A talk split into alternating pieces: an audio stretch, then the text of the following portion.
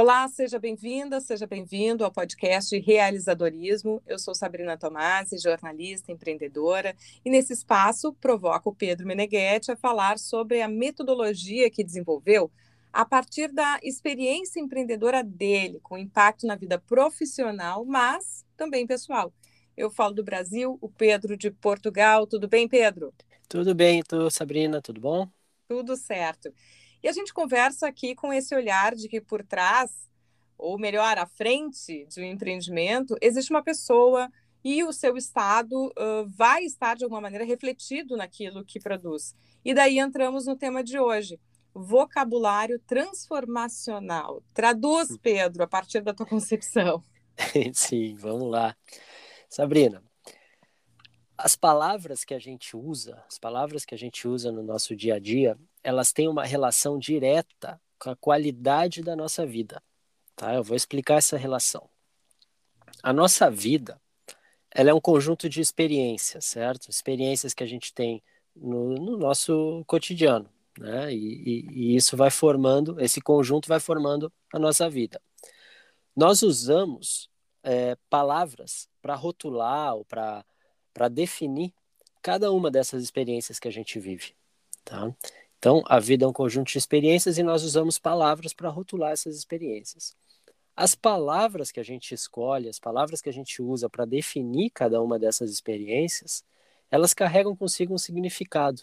Toda palavra tem um significado. Tá? E são esses significados que acabam por se traduzir em emoções. E aí eu vou fechar o círculo, porque são as emoções que a gente sente que definem a qualidade das nossas vidas. Ou seja, as palavras têm um impacto direto na nossa vida, porque as nossas vidas são um conjunto de experiências que a gente usa palavras para defini-las. Essas palavras têm um significado. O significado se traduz numa emoção e as emoções determinam a qualidade da nossa vida. Deu para entender esse círculo? Não dá para entender, a gente obviamente vai falar um pouquinho mais sobre ele. Sim. Eu fiquei aqui uh, curiosa uh, do que te levou a focar neste cuidado, porque isso é um cuidado, é um, né, um processo de autoconhecimento, de observação da maneira como nós estamos nos comunicando, mas é um cuidado. Né? Já que a gente fala muito em cima de, de experiências, assim, qual foi a tua que te, te colocou nesse, nesse rumo de observação?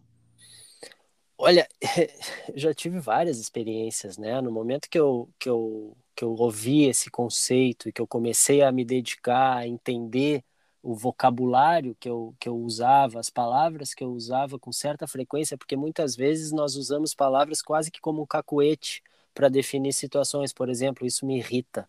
Isso me, isso me irrita é, é, para coisas que não te irritam de verdade, né? Porque no momento que tu fala que as coisas te irritam, tu vai viver numa, num estado de irritação e tu vai viver uma vida irritada.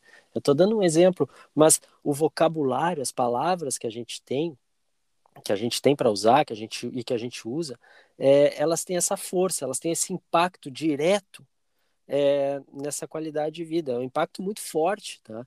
Então definir, mas aí definir com intenção. E aí vem esse resultado de toda essa, quando eu entendi essa, essa, esse conceito e quando eu comecei a fazer esse inventário de como eh, eh, das palavras que eu usava e comecei a perceber também, porque aí a gente liga uma chavinha no cérebro, né? Que a gente começa a perceber, a gente começa a auditar quase que instantaneamente no momento que a gente usa as palavras.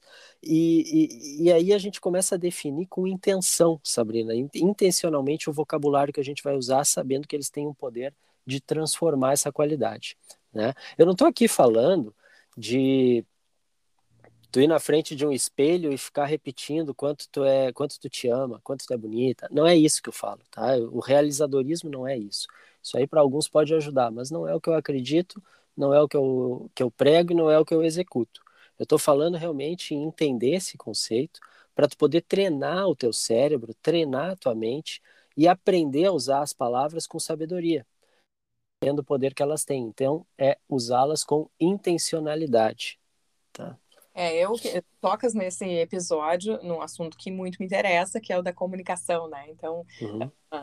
que quando eu vou falar em company, assim, né? Porque o óbvio tem que ser dito, que eu repito muito aqui, ele é uma palestra que eu faço em grupos. E uhum. passa muito por essa questão que normalmente eu abro até os nossos episódios aqui, que é esclarecer um conceito, né? Ah, o que que tu tá falando quando tá falando de vocabulário? O que que tu tá falando quando tá falando... Uhum uma palavra X, para que haja esse alinhamento. E assim uhum. como uh, precisa desse alinhamento com os outros, precisa da gente mesmo, é sair do automático, né, Pedro? A gente tem coisa que a gente automatiza e não está mais pensando no que está dizendo, e daqui a pouco, quando se dá conta do impacto que aquela palavra tem, né, para gente, é. poder fazer pequenas correções, né? Pequenas correções, porque o nosso inconsciente ele é resultado desses nossos hábitos, dessas coisas que a gente faz quase que por, é, como eu disse antes, um cacuete nosso, né? um, um automático. Né? Por exemplo, uh, com relação a algumas crenças que a gente tem, crenças limitantes que a gente tem. Por exemplo, é, falar que tu não é boa o suficiente ou que não tem uma, a capacidade necessária para fazer determinada atividade. Tá? Eu não sou boa o suficiente para isso. Tu pode falar isso, ou tu pode falar que tu precisa desenvolver determinada capacidade para passar a fazer aquela atividade. Olha como tu disse a mesma coisa, né? Porque talvez tu realmente não tenha ainda a capacidade para isso, mas tu pode simplesmente falar que tu não tem a capacidade isso já vai te segurar, isso vai te minar a confiança, ou tu pode usar outra palavra, tu pode falar que tu precisa te desenvolver mais, tu precisa a, a, adquirir determinada capacidade para fazer alguma coisa. E no momento que tu usa outras palavras, tu está usando palavras que vão te empurrar para um objetivo, que vão te é, animar, que vão te é, motivar para fazer alguma coisa. Com relação a pessoas também, Sabrina, tu pode dizer que não sei quem é o idiota, ou tu pode dizer, não sei quem tem um ponto de vista diferente do meu.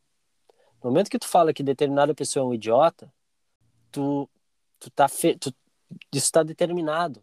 Isso vai causar em ti também um sentimento, vamos dizer assim, de raiva até, né? Tu vai te sentir estressada.